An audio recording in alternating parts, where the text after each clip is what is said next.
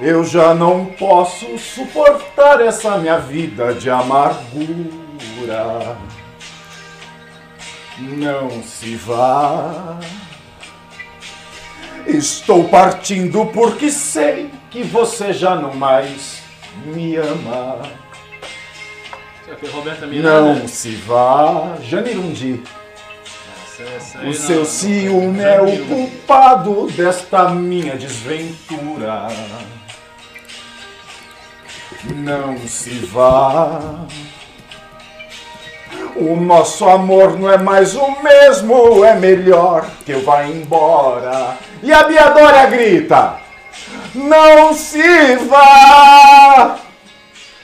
Não me abandone, por favor, pois sem você vou ficar louca. É o ciúme que está nos separando pouco a pouco. Boa noite! Boa noite, meus queridos e as minhas queridas dos quatro quadrantes do universo, acompanhando o MBL News desta terça-feira, dia 11 de fevereiro, já é quase carnaval e quase Natal de 2020.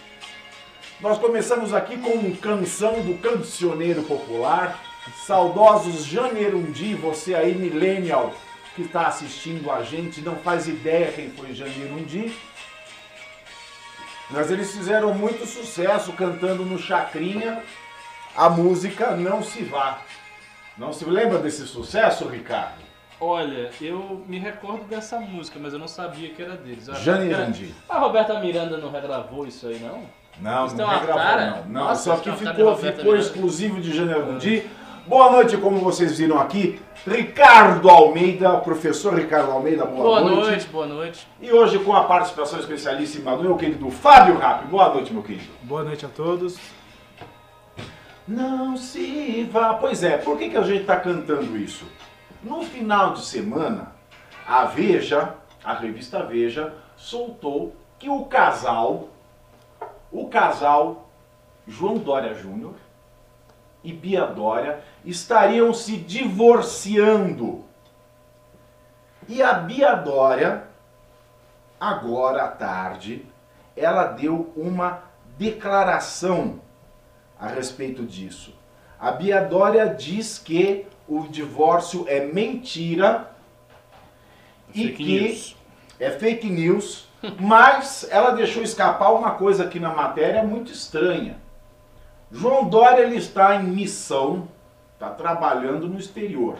Ela ligou para o marido João Dória e perguntou qual a origem desta basófia, ó meu marido. E ele diz: quando eu chegar, eu te explico.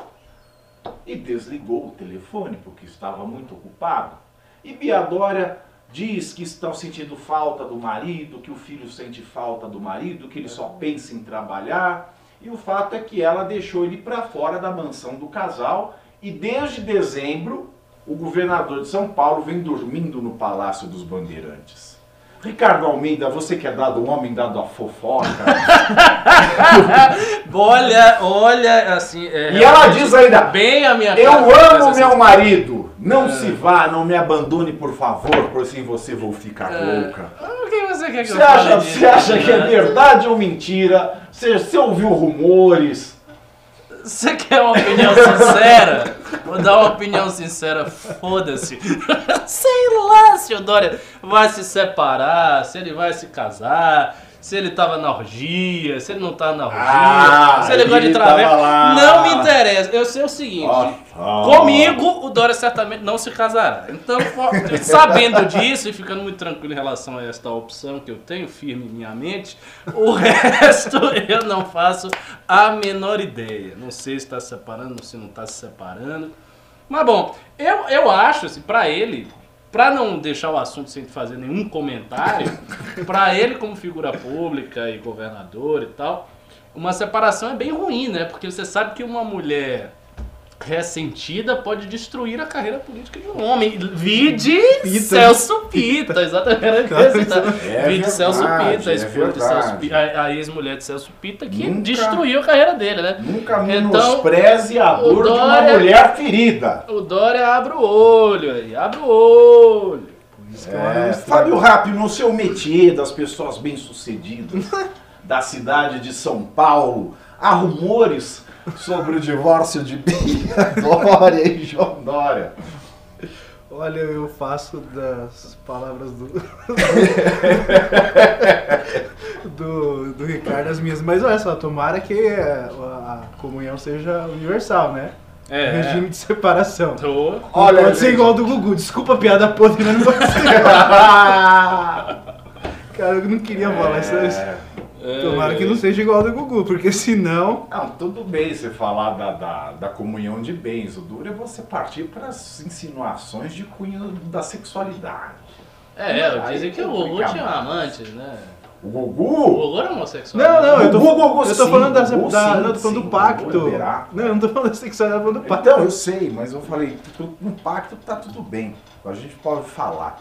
Mas, Ara, é, é o seguinte: a Bia Dória foi surpreendida com essa notícia, da mesma maneira que foram surpreendidos os assessores de Paulo Guedes nesta tarde, quando descobriram que o governo quer abrir mão do, da, da reforma administrativa.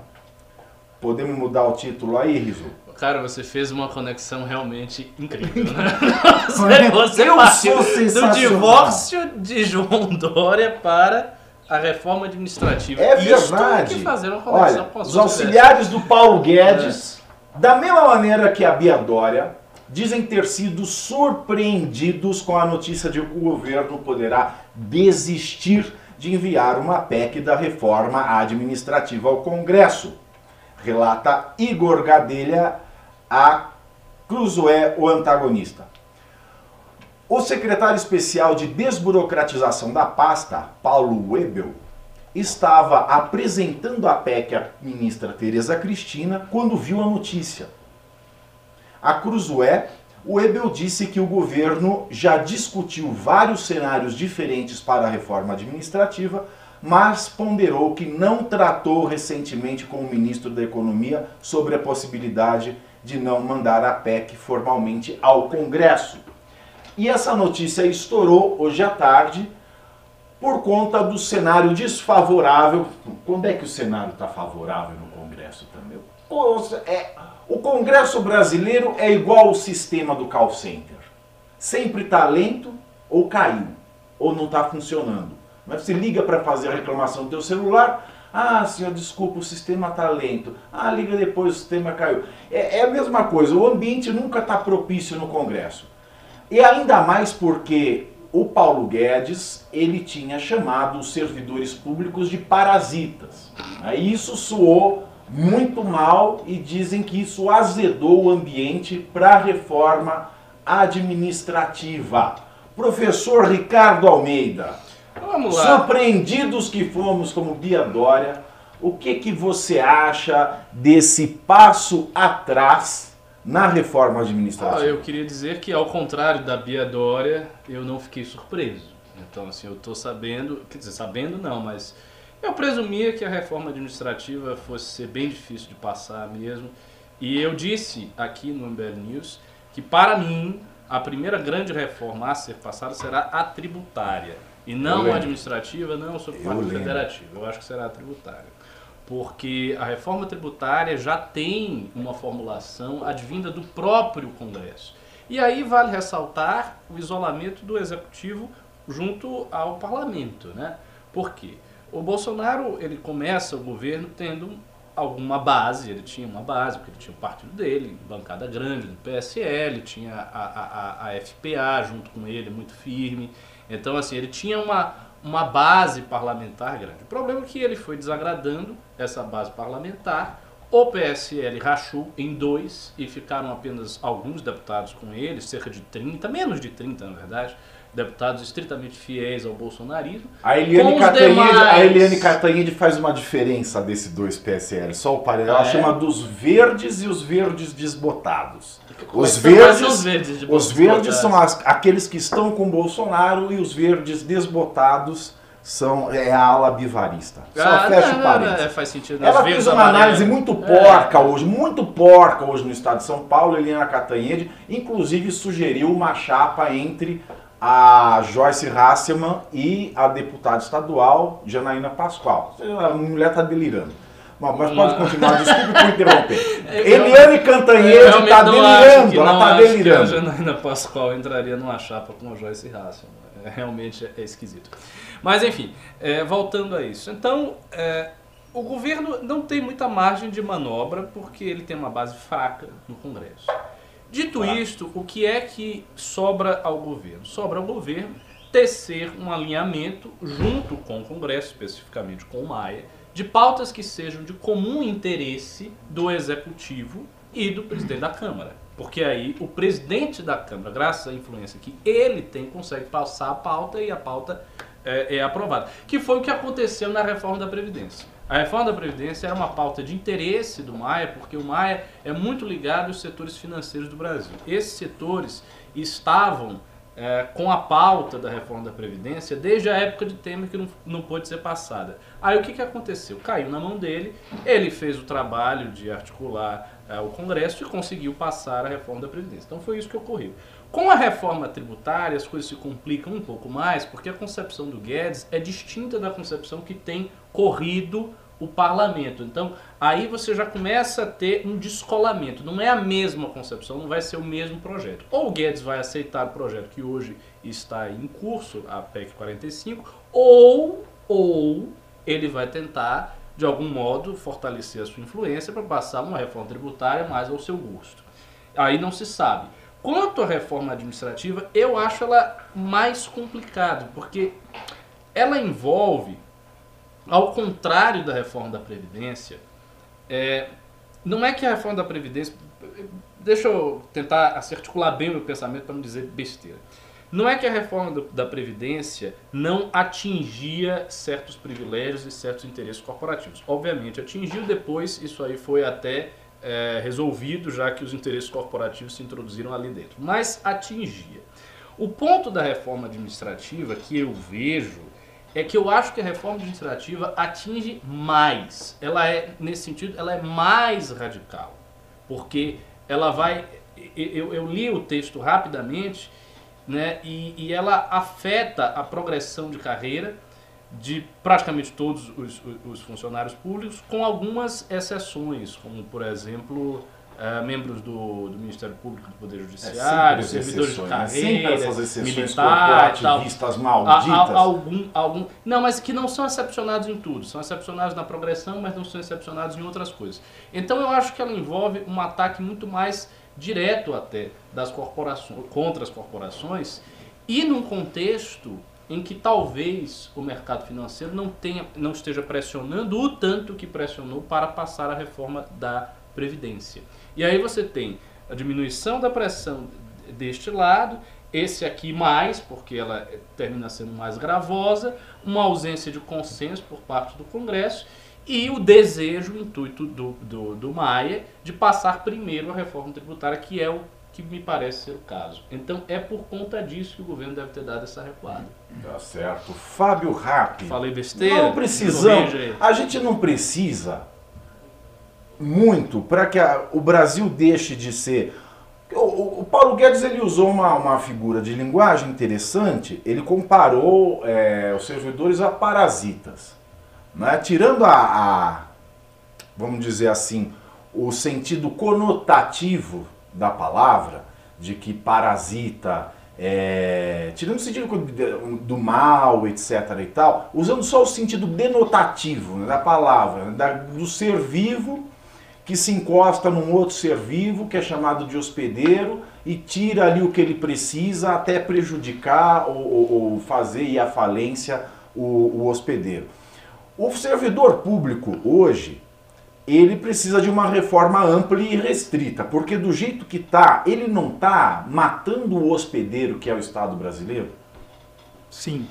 Vou até tirar a gravata aqui, porque eu tô muito engomado perto de vocês, né? É, é, me você tá tão sentindo- moleque, você está parecendo Não, eu tô me um sentindo... funcionário público é, parasita. eu tô, eu tô parecendo um funcionário público parasita. E curiosamente, hoje eu estava... Por isso que eu Parasitando. Parasitando. Estava hoje no tribunal, né? Até postei no stories lá. Estava lá com os amigos, ia falar os amigos parasitas. Os homens Os parasitas. amigos parasitas, né? cuidado. E.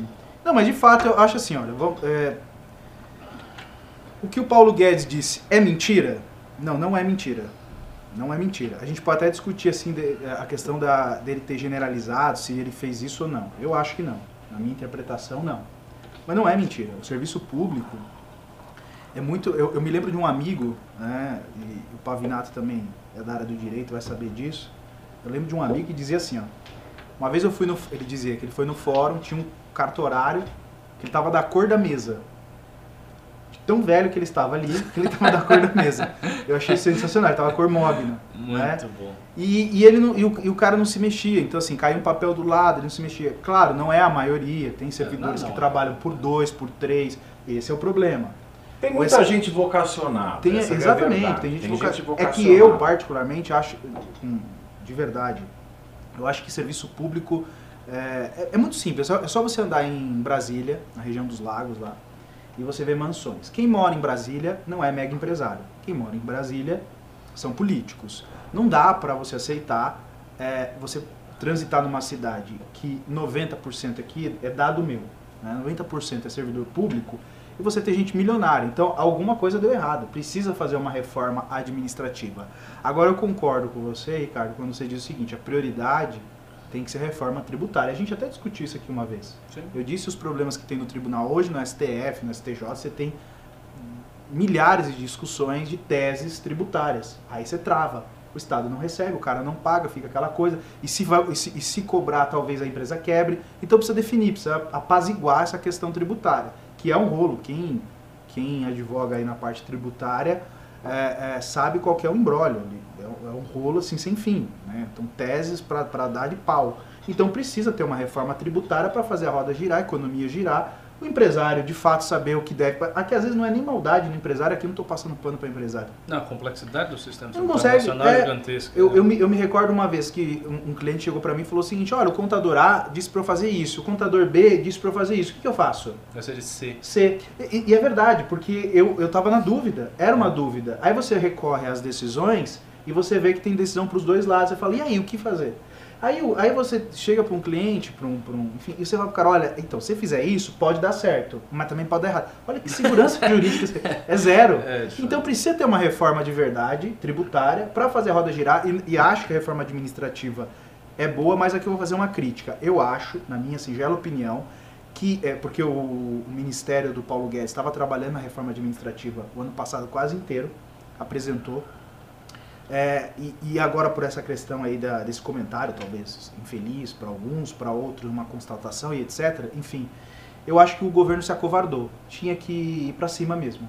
Esse negócio, eu Ah. concordo com o Pavinato, esse negócio, ah, o ambiente não tá bom. Quando que o ambiente vai estar bom? Hum. Sempre o ambiente vai estar ambiente hostil pro... Não, mas a- assim, assim tem, tem, uma, tem uma precisão que precisa ser dita a respeito disso, que é o seguinte, geralmente quando esses caras dizem que um ambiente não tá bom, é que eles fizeram as contagens dos Sim, eu votos, perceberam que não tem voto.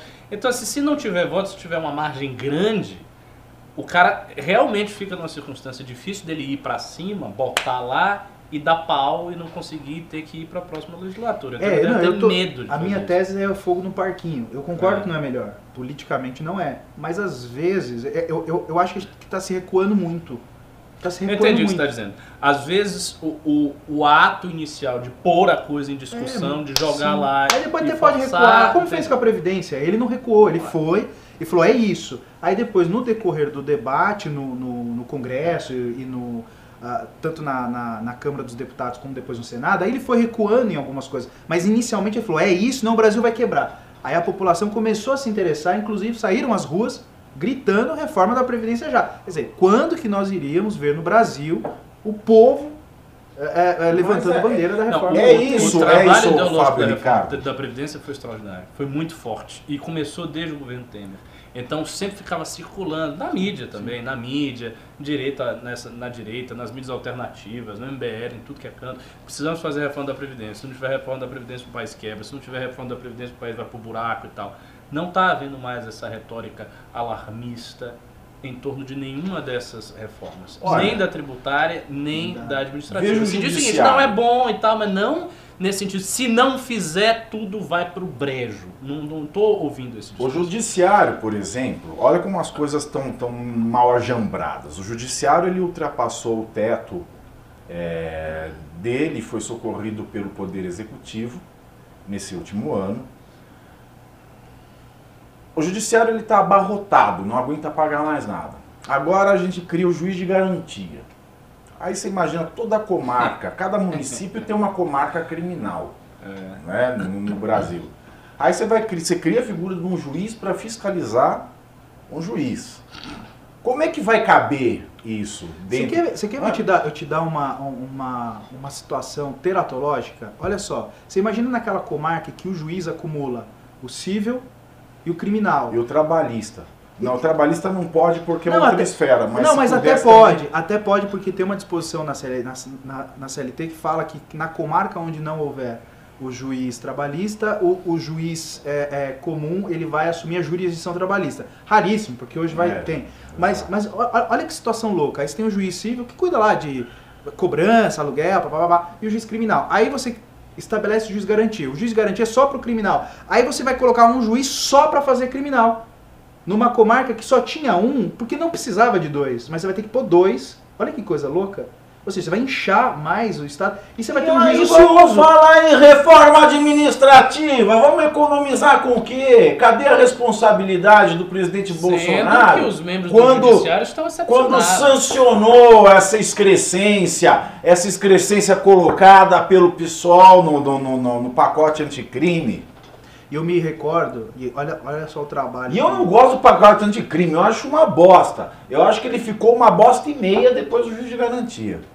Eu, fi- eu, eu me lembro que todo mundo falou, não, não foi o Freixo que colocou, que fez. a-" Cara, eu fui pegar na, na, na- nas, notas, nas notas taquigráficas Ah. do, do, do dia, em que ele, ele faz uma. Ele pega o, o, o Freixo, ele pega uma sugestão do juiz de garantia e ela já estava morta.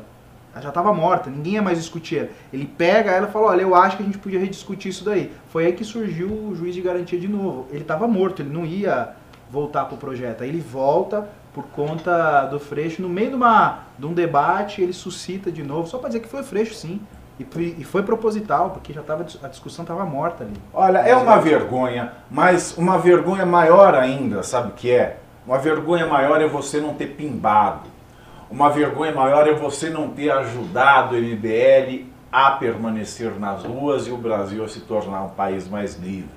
É uma vergonha você não ter pimbado. E hoje, se você pimbar 100 reais, igual a ontem, que foi igual a sexta-feira, que foi igual a quinta passada, se você pimbou 100 reais, você escolhe. Ou você leva esta camiseta, última moda em Paris, para a Fashion Week de Milão.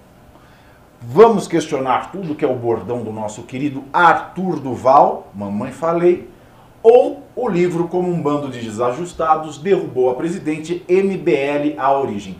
Com 100 reais, você pimba, escolhe um ou outro e o livro ainda você leva autografado pelos autores Renan Santos e Kim Kataguiri e de quem mais você quiser aqui da Nacional do MBL. Agora, não tem 100 reais para vinar, tá difícil, a crise tá... Os juros baixou, mas a balança comercial deu 900, deu 95 bi de, de, de prejuízo, então tá dando, tá difícil. Pimba 10, pimba 2, pimba quanto você puder, faz a sua pergunta, faz o seu comentário, rebate a nossa posição, participa com a gente aqui do MBL News através do seu pimba. Ele é muito importante para nós. Olha só, tem algumas pessoas falando do Maia. Não, e o Maia, porque o Maia ajudou a passar o juiz de garantias. É verdade. O que, olha, o, o Maia é um político tradicional, tradicional no sentido mais tradicional do termo. Então, ele está bem redondinho. O que ele puder fazer para dificultar o trabalho da Lava Jato, ele o fará. Só que neste caso ele acabou fazendo com a anuência do presidente, que está ali numa circunstância, teve que fazer. E é engraçado o raciocínio que preside a instauração do juiz de garantias, porque se é necessário um juiz de garantias para garantir alguma coisa, por que, que não seria necessário um outro juiz de garantias para garantir o juiz de garantias? É verdade. Quem é Não é? fiscaliza o fiscal? Isso é É, a velha pergunta, né? Ad é assim. Exato. Quem manda embora o cara do RH, né? Quem Quem- vai ser? Vai ser um ciborgue, o, o juiz de garantia? Né? Vai ser um homem-máquina? E, tem outra coisa também, isso você rompe todo o sistema processual Não, não tem- não tem- brasileiro. Curiosamente derrubaram o juiz de garantia dos tribunais. Quer dizer, ó, o juiz de primeira instância tem que ser fiscalizado. Agora nós, desembargadores e ministros, jamais, né? Não é? A gente não pode ser. Então, assim, é, é- é- realmente é teratológico. É, que- é que assim, o, ju- o juiz de garantia, se. Eu tô falando da doutrina penal. É o mundo perfeito. É o mundo perfeito, não é ruim. Uhum. Você, parar pra pensar, é um mundo perfeito. Mas no- talvez funcione na Suécia, num país pequeno, com um Estado um pouquinho. é, é, assim, não, não é Com tão custoso. tanta demanda judicial. Muito menos litígio, é isso que quer dizer. E isso, aqui, Exatamente. aqui você esbarra no, no, no-. Carrinho de um supermercado, os caras se processam. Exato. Aí você quer falar de impunidade, você coloca mais um juiz, quanto não vai alongar um processo penal? Não, e, Nossa, e cavar nulidade no meio disso vai ser uma facilidade. Exato. E quanto é que não vai favorecer prescrever o crime, Sim. acontecer alguma merda, a impunidade vai aumentar. Então, eu acho que o Moro foi preciso naquela na entrevista que ele deu na Jovem Pan, no Pânico, quando ele foi questionado, ele disse, o se- ele disse exatamente isso.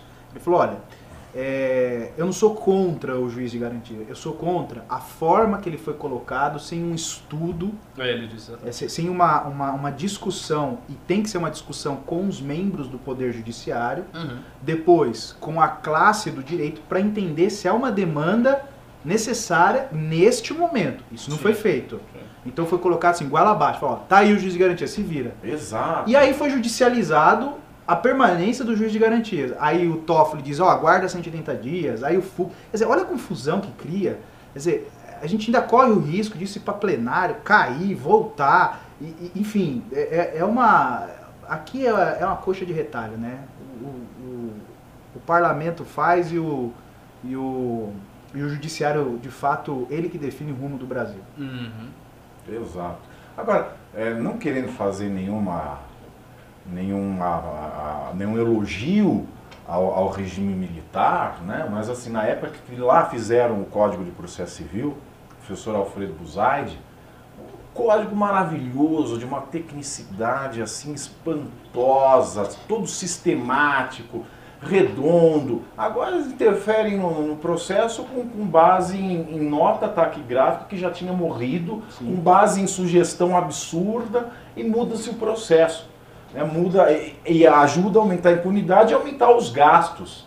Porque, como a gente viu, a gente está tentando fazer uma reforma administrativa que já não vai sair, porque o momento não é propício e porque ficaram ofendidinhos de serem chamados de, de, de, de parasitas. Agora você veja outro exemplo, Fábio Rapp e Ricardo Almeida. Aqui em São Paulo, ontem foi notícia e hoje teve mais notícia a respeito disso. A Assembleia Legislativa gastou no ano passado 360 mil reais, 360 mil reais para pagar bônus de produtividade, bônus de produtividade para servidores aposentados e inativos. Aí depois não querem que se chama de parasita. Como é que um servidor aposentado e inativo pode receber um bônus? Ainda mais um bônus denominado pela lei um bônus de produtividade. Eles não produzem mais nada, eles não trabalham mais. Hoje a Janaína Pascoal fez fortes críticas é, a esse bônus. O deputado Arthur Duval acompanhou a, a- professora Janaína e fez fortes críticas também no, no seu canal e nas suas redes sociais. E a professora Janaína ela ainda sugere que a lei ela tem que ser é, modificada para que inclusive não haja bônus de produtividade dentro da, da Assembleia Legislativa. Não é? Já que um funcionário público não, não tem que ganhar bônus de produtividade, porque Ele tem que não tem fins lucrativos. Né? A Assembleia Legislativa. Ele qual- tá ali para produzir já. Não né? é? É, uma, é uma redundância. Eu pago pra você trabalhar, mas aí eu vou te dar um pouco mais pra você trabalhar. Exato. Se, se trabalhar a mais, ele já vai ganhar hora extra. Sim. vai ganhar os adicionais noturnos se ele ficar varar a noite trabalhando. Para que um bônus de produtividade? Isso só funciona. Eu tô te atravessando aí. Não, não, pode hierarquia. falar. Não, fala, que era aqui. É porque o bônus, o bônus é assim, a empresa, ela, a ideia do bônus é a ideia É. de que a empresa lucrou Isso. muito além. Olha, eu tive um lucro fenomenal, quero repartir, é, regozijar da, da minha alegria, do meu lucro com os meus funcionários. Agora o Estado produz o quê? Parasita. Parasita. É duro dizer. Olha, assim, a hora que você mandou essa notícia, e eu já tinha visto às vezes, mas assim, é duro. É, é, é você olhar um, um troço desse aí e ficar se questionando. Agora, tem uma, uma questão. Aí, em defesa, não, tô- não eu, mas alguns em defesa a, a esses aposentados, disseram assim, não, mas só um que ganha 5 mil e poucos, o resto ganha 500 e qualquer coisa eh, por bônus de produtividade. O fato é a parcela em si. Sim, sim. A parcela em si, ela já é, é escandalosa, porque o cara não produz. Aliás, vale dizer, é, eu sou contra o bo- o bônus de produtividade até para quem está produzindo. Tem um outro problema no serviço público que é o seguinte: quando há um aumento no, no, eu ia falar solta, muito militar, né? É, no salário do, do servidor público, também há um aumento é, na mesma proporção para o cara que está aposentado. Eu sei que isso aqui vai mexer com muito que está assistindo, mas eu acho isso um erro. Por que, que eu acho um erro? É todo mundo fala, mas é isonomia, isonomia. Não há isonomia porque um está aposentado e o outro está produzindo. E, e há uma diferença, porque eu posso estar trabalhando num momento caótico. Vou dar um exemplo da iniciativa privada. Pega o- a, a- a época do caos aéreo. Naquele Opa. momento, é, que teve o caos aéreo, então muitos aeronautas trabalhando, virando a noite ali, aquela coisa toda. Então, aquele momento, as pessoas que estavam trabalhando lá passaram a ganhar mais por uma série de motivos, por causa daquele caos aéreo. Isso pode acontecer no serviço público. Às vezes, o momento que eu estou aqui, eu tenho, eu tenho uma, um aumento no meu salário, por quê? Porque talvez o momento exige isso, talvez a inflação, não sei o que, sei lá. Agora, o aposentado, ele já passou por esse período. Aí fala, ah, mas e a defasagem do salário do aposentado, etc e tal. Você pode ter uma outra correção. É a mesma coisa na iniciativa privada. Quando há um aumento do cara, por exemplo, vou pegar o exemplo do meu pai na iniciativa privada. Meu pai se aposentou como, te- nem existe mais essa profissão, técnico em engenharia. Eu acho que não existe. Né? Era uma profissão de técnico em engenharia. Ele se aposentou, é que eu não tenho vergonha nenhuma em dizer isso, se aposentou com dois salários mínimos. Hoje, um cara que é técnico é, em edificações, eu acho que chama isso hoje, É isso, existe. o cara ganha três, quatro vezes mais do que meu pai. Na iniciativa privada, essa é a lógica. O cara que está aposentado tem um limite, ele ganha isso aí. E o cara na iniciativa pública, não, ele vai seguindo isso aí. Por isso que a máquina fica inchada. Qual é a defesa do funcionalismo público? Ah, mas o aposentado pela, pelo INSS não tem recolhimento no seu, nos proventos de aposentadoria. Já o servidor público tem. Cara, a conta não bate.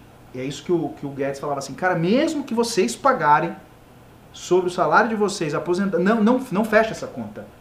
Porque é, é- é- é gritante o aumento do funcionarismo público. E todo esse aumento, para quem está na, na, na ativa, reflete no cara que está aposentado. E agora o que nós estamos vendo, até parcelas que absurdamente, para quem está na, na, na ativa, já é escandalosa e reflete no cara que está aposentado. Então, realmente, quando ele fala de parasita, penso eu, posso ter feito a interpretação errada, ele está falando desses casos aí. E, no- e- e esses esse caso da, da LESP não é um caso isolado. Esse, e o que tem de caso também de servidor público, em todas as esferas, caso com da- um atestado de, de depressão, que não trabalha faz 10 anos porque está doente e recebe. Isso é um Eu vou parasita. contar um caso de, em em 15 segundos. E a né? pessoa não tem nada, a pessoa está na balada lá. Teve uma juíza do trabalho, em 15 segundos eu conto isso. Uma juíza do trabalho, esse caso é escandaloso. Uma juíza do trabalho, Ricardo, olha o que ela fez.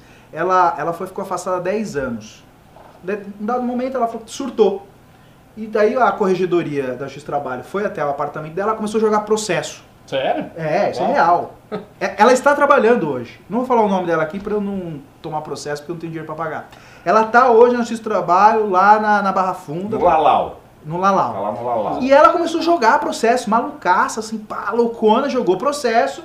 E aí falou, pô, aí o, o- a corregedoria falou, vamos exonerar isso aí. Isso é uma praga dos infernos. Exone- Exonerou. Só que teve uma nulidadezinha no processo. Assim, algo que. Não vou entrar na técnica. Enfim, ela ficou 10 anos exonerada. O STF mandou voltar. Ela recebeu todos os atrasados corrigido e tal. Aí o que, que ela o que, o que, que provocou? Ela continua não trabalhando porque ela tá milionária agora. Ela tá milionária. Então assim, ela ganhou uma, ela ganhou uma mega sena. Percebe? Ela ganhou uma mega sena, uma mini mega sena. Esse é o serviço público. É, sejam bem-vindos ao serviço público. Eu nem vou falar o A que eu minha mãe sempre me repreende. É, Você assim- devia ter prestado concurso. A mesma coisa minha. Ainda fala pro Banco do Brasil. É, é, é, assim, assim eu, eu, eu, sempre defendo os funcionários públicos aqui. Eu sou a voz do contraponto do serviço público. Acho que deve ter alguém me pagando para fazer isso. Mas Jorge não, é, mas não é não. Primeiro, eu acho que a frase do Paulo Guedes foi assim, muito deselegante. E duvido muito que o Paulo Guedes tivesse coragem de dizer que o Jair Bolsonaro foi um parasita em ser deputado por 27 anos e aprovar dois projetos. É, bichão! Então, assim, vamos com calma, vamos com calma. E o funcionalismo público tem várias assimetrias, sem dúvida nenhuma, especialmente é, os servidores públicos federais, que ganham bem mais, a distorção do, do serviço público federal para o equivalente privado é muito maior do que o estadual e municipal. Mas assim, funcionários públicos incluem, inclui muita gente. Sim. Inclui a enfermeira do hospital, inclui a Professora. professora, inclui a polícia, inclui uma infinidade de classes de pessoas com vencimentos mais diversos. Então você tem muita gente. Eu tô falando muita, da elite. O gro... desculpa, Exa- é, exato. elite, A, né? a eli- O que ocorre muito no Brasil é o seguinte: existe realmente uma elite do funcionalismo que essa é, por todos os ângulos, em qualquer prisma que você enxergar, muito privilegiada mesmo, especialmente no judiciário. Então, esta elite do funcionalismo, especialmente no judiciário e aco- acoplada às carreiras políticas, como, são, como é o caso dos funcionários das assembleias, da Câmara Federal, Senado e tal, essa gente forma uma casta superior, muito estável, que está lá ganhando muito dinheiro e, e que acaba sendo a- a, imagem que as pessoas têm do funcionário público que elas não gostam. Então sempre vem na cabeça ah, o marajá do judiciário, né? o, o, o cara que está encostado, Tem ou então aquela tenho- outra figura um amigo do popular do Ministério cara da Público. repartição, que é preguiçoso. Eu tenho um amigo do Ministério Público que, assim, em fevereiro eu vou para a Austrália, ele está lá na Austrália. Aí depois eu vou para Nova York em junho, está em Nova York, vou em julho para Madrid, está em Madrid, vou em agosto para Mykonos, ele está em Mykonos. Eu, ah, porra, como assim? Um promotor público. Você quer, você quer uma outra coisa que é. Você sabe disso? É. Na, na, na lei do Serviço Público Federal, 8.112, se não me engano. É, 666! 666 pessoas assistindo a gente. The number of the beast. é o nome da é. Ah, o cara pode se ausentar ah, do serviço público para fazer mestrado e doutorado. Hum, bem lembrado. Você, aí vai falar, não, é para melhorar o serviço público. Mentira. Mentira. Mestrado e doutorado serve para dar aula. Ponto. Aceitem Exato. isso. Isso é carreira Exato. acadêmica. Não E, serve. ve- e- e teve aquele escândalo lá da, do- no Rio de Janeiro, que é o presidente do, do TJ exigiu a tese. E aí ninguém tinha tese. Verdade. O povo foi lá para ficar morando na, nas Europa. Só, só E um- tem um amigo meu, ami- ex-amigo, Com o meu Tá dinheiro, lá. o seu dinheiro é o contribuinte. Só uma parte aqui. O Renan está falando aqui neste chat com toda a intensidade que lhe é peculiar. É interessante, né? O Renan ama tanto o MBL que ele está lá em Paris, na França. Um Mas beijo, ele Renan! fica aqui agoniado. E ele está dizendo uma coisa que é verdade, que é o seguinte: a reforma administrativa não vai passar porque a pauta reformista não é mais do Guedes. Foi mais ou menos o que eu disse quando eu falei da diferença de forças entre o executivo e o Congresso. Hoje a pauta reformista é do Maia, não é do Guedes. Porque o executivo não tem força para passar nada. Então, o executivo só vai conseguir passar alguma coisa se tiver uma coincidência. Se, se chegar uma coincidência da vontade do executivo coincidir com a vontade do Congresso, especificamente do presidente do Exato. Congresso, aí a coisa vai. Se não, não vai. E é verdade que a gente falou isso é, antes de todo mundo. O Renan, aqui como host, falou isso várias Exato, vezes. várias, muitas vezes. Sublinhou este assunto. Que a pauta, o governo perdeu jeitos. a pauta reformista. Exatamente, exatamente. Não é? e, e quem assiste aqui o MBL News sabe, desde antemão, que é, era uma tragédia anunciada. Era uma, era uma tragédia anunciada. E o que, que você ah, Por exemplo, Ricardo Almeida, mais uma coisa só. É, em que isso melhora ou piora é, no prisma da candidatura do Luciano Huck, que agora está no movimento agora, está estudando cinco macro temas brasileiros, andando pelo Brasil para chegar É, na o, corrida o- o que, presidencial. o que acontece é o seguinte. O Centrão, ele não tem mais uma cara, ele não, tá, ele não tem mais uma figura que possa representá-lo. Porque na eleição passada aconteceu aquele vexame terrível com a candidatura do Alckmin.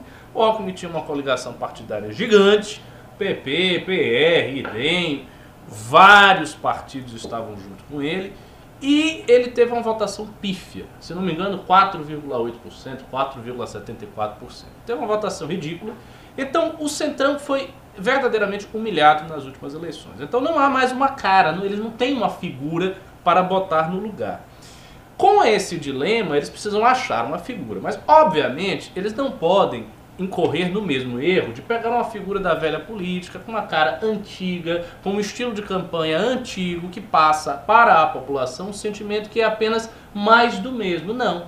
Eles, embora sejam a, a faceta mais conservadora e estabilizadora da República, porque é justamente as oligarquias que compõem o centrão, as velhas oligarquias que mandaram esse país desde sempre, eles precisam de uma cara nova. Raimundo de um falou sujeito- presente.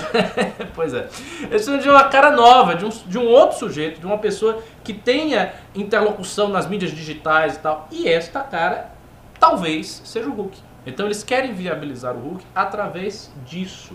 E aí daí o Hulk, se o Hulk conseguir emplacar, se ele, se ele de fato for candidato, aí ele pode operar todas estas reformas, manter a política do jeito que está. Ele vai fazer, imagino eu, do ponto de vista ideológico, um mandato de centro-esquerda, alguma coisa assim, uma esquerda nas pautas morais, mas responsável fiscalmente, que não deixa o país quebrar, que for- faça uma ou outra reforma liberal, mas também sem ser radicalmente liberal, e vai tocar o barco, como se fosse, me lembrando muito, um Fernando Henrique sem a sociologia e sem o aplombe e tal, assim, um Fernando Henrique Aplombe, aplombe é ótimo. né? um Fernando Henrique novinho, um Fernando Henrique com a cara da Globo, um Fernando Henrique que, que, que fala assim com, de, de uma maneira mais direta às pessoas, e é isso que o Centrão estava querendo fazer. Agora, se vai conseguir, eu não sei. Eu tenho a impressão, eu, eu tenho a impressão que quando chegar na hora mesmo, talvez o Hulk refugue de novo. Eu não sei se ele vai aguentar o pau, Olha, eu não vai sei. ser duro, vai ser duro, porque o pessoal vai pegar todas as fotos que ele tem com, com os caras da polícia. Sérgio toda. Cabral, É. Serginho Cabral, meu amigo Serginho, Aecinho, até o Cavaleiro do Zodíaco caiu aqui, Aécio Neves Ah, e por aí então, O vai. Vitor aqui tá dizendo, esqueçam o establishment, eles não ganham nem a pau. Não sei não, Vitor. Não, não, não subestime o establishment. Eu vou lhe dizer, olha, desde o século XX que tem muita gente derrubando, tentando derrubar essas oligarquias que estão aí, viu? Getúlio tentou, acabou se suicidando, os militares fizeram a tecnocracia, não, não adiantou muito, Juscelino com o projeto, olha, Jânio, quer dizer, Lula, muita gente passou né, tentando, digamos, resolver o problema do establishment e o establishment sempre volta. Então não, não presuma que Mas esses o caras não têm MBL força, não. O MBL vai ter que acabar recorrendo ao Luciano Huck, né, no quadro Luciano Ajuda Eu, porque ninguém pimba.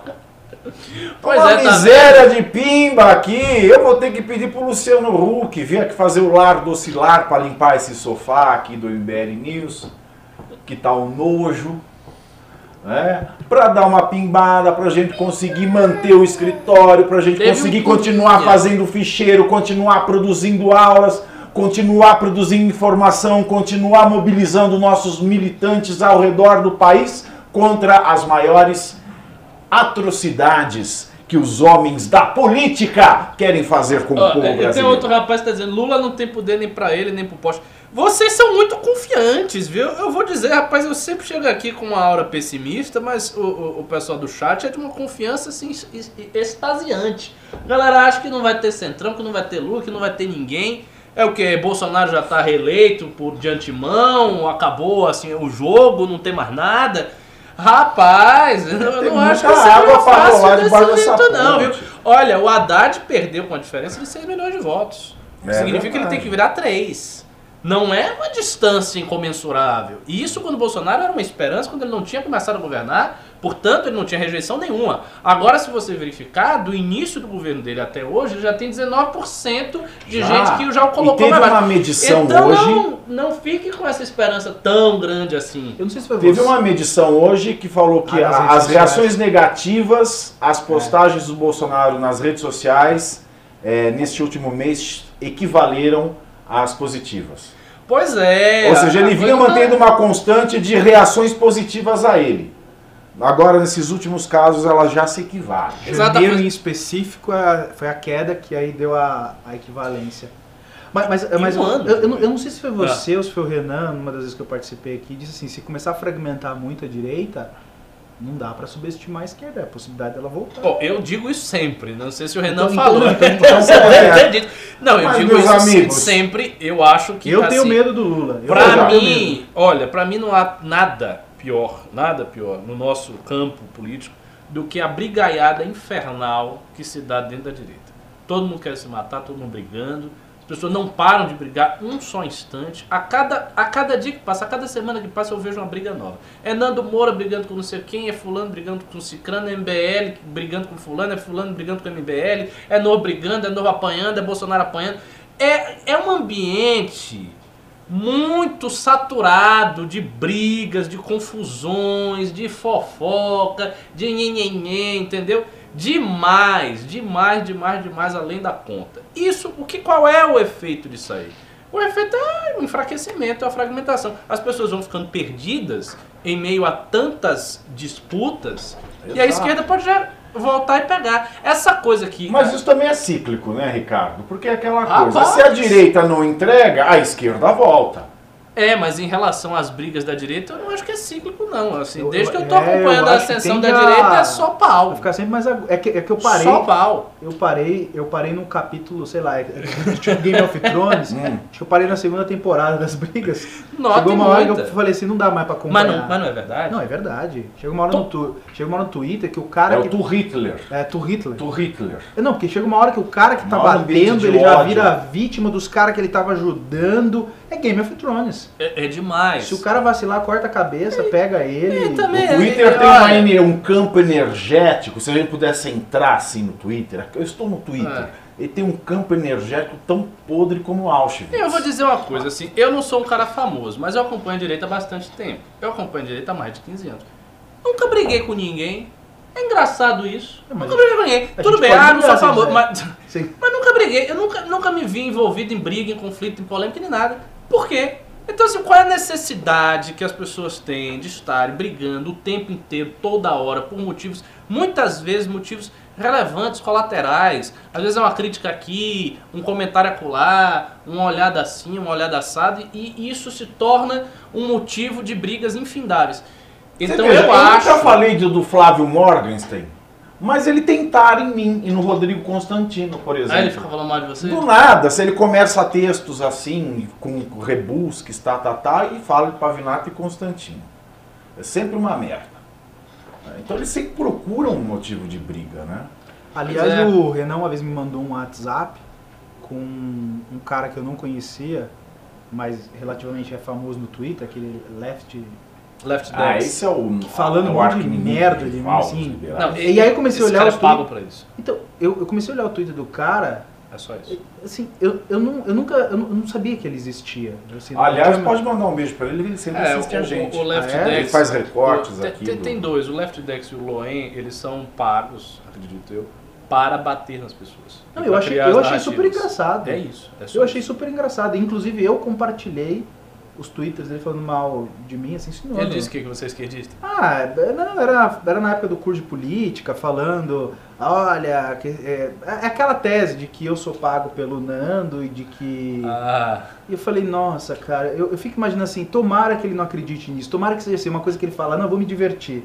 Porque se ele acreditar nisso, nessa teoria que eles criam, não, se de fato ele acreditar, Ah. eu tenho pena de um cara desse. sim. Tenho pena. Mas isso é, isso é pago. Isso Não, se é for pago, tão tá justificado pra mim. Isso é tão pago quanto a Iacos foi paga para a campanha do Bolsonaro e também de Fernando Haddad do Partido dos Trabalhadores. Todos os partidos contrataram a Iacos, mas o PT cismou com Bolsonaro. Em depoimento na CPMI da fake news, Hans River, do Rio Nascimento, River do Rio. Eu acho engraçado. River do Rio do Rio. Muito bom. Take me to the É, river. River do I wanna know. Bom, Hans River do Rio Nascimento, ex-funcionário da Iacos, investigada por fraudes na campanha eleitoral de 2018, disse que, no tempo em que trabalhou na empresa de marketing digital, não houve ação para denegrir a imagem de ninguém. O tempo todo que eu estive na empresa, disse Hans River, não teve disparo para denegrir a imagem de ninguém. Nem do Bolsonaro, nem do PT. Não tinha coisa ofensiva. Tanto é que todos os partidos contrataram a Iacos para fazer propaganda, mas o PT cismou com Bolsonaro. Rui Falcão parece ter dado um tirolês no seu pé, convocando Hans River do Rio para a CPMI, já que no seu depoimento do Rio Nascimento acaba revelando que fez disparos em massa para as campanhas de Fernando Haddad e Henrique Meirelles, inclusive. Ricardo Almeida, esse não é, esse não é Hans River, o assediado, o homem seduzido? Quer dizer, pela Patrícia de Mello, né? Querido. Pavinato, Pois não, a Folha de São Paulo ficou bastante ofendidíssima. ofendidinha. Ofendidinha. Ofendidinha. Ofendidinha com o, o negão do Zap. E resolveu publicar, agora há pouco, prints da conversa entre a jornalista Patrícia Campos Melo e Hans Rio Rio. Hans Rio, Rio do Rio. Isso. Então é, é um novo Rio capítulo. do Rio é afluente? Vamos chamar de Hans afluente. Ah, a Folha publicou os prints? Folha publicou vários prints. Acabou de publicar, notícia fresca. Fresquíssima. Mais fresca do que este âncora. Notícia tem Ligou. 20 minutos no ar. Tem o que aí de comprometedor? Tem alguma coisa de comprometedor? A Folha diz, pega vários detalhes que ele fala hoje na CPMI e fala que ele mentiu. Então fala que, mostra que ele enviou documentos para a Folha que mostravam os disparos do Zap. Que, enfim, o envolvimento na empresa com, a, com seus clientes e tudo mais. E é isso. É, Assim, dando lá por cima também não, não li tudo direito, que é bem extensa o, a matéria, mas é isso aí. É, bom, não li, né? Não vou saber o que tava lá. Eu sei o seguinte, uma coisa é fato, não adianta, olha, não adianta a esquerda vir com esse papo furado de que, ah, Bolsonaro ganhou por causa do disparo do Zap, ah, Bolsonaro ganhou por causa de XYZ, ah, Bolsonaro ganhou porque os empresários compravam os disparos de não sei o quê. Olha, ou porque, ah, porque tinha muita fake news. Não adianta vir com esse papo, porque a população brasileira sabe, as pessoas sabem, elas sabem, que Bolsonaro ganhou numa campanha espontânea, barata, numa campanha amadora, ridícula até. E ele ganhou. Acabou.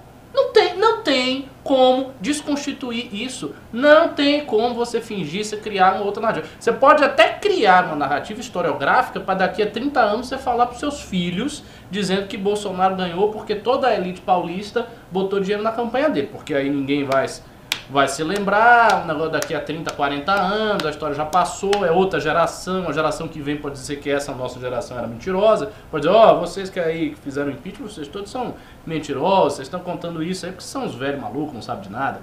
Isso até pode ser, mas hoje não adianta vir com essa conversa, não adianta vir com essa história. Bolsonaro ganhou de forma espontânea, a eleição dele foi uma coisa impressionante, especialmente o primeiro turno, e é isto. E tem que aceitar, e chora na cama e aceite. É isso aí. Que é mais quentinho na cama. É. Ainda mais com o negão do zap. é, aquele cobertor de orelha. Deus do ébano.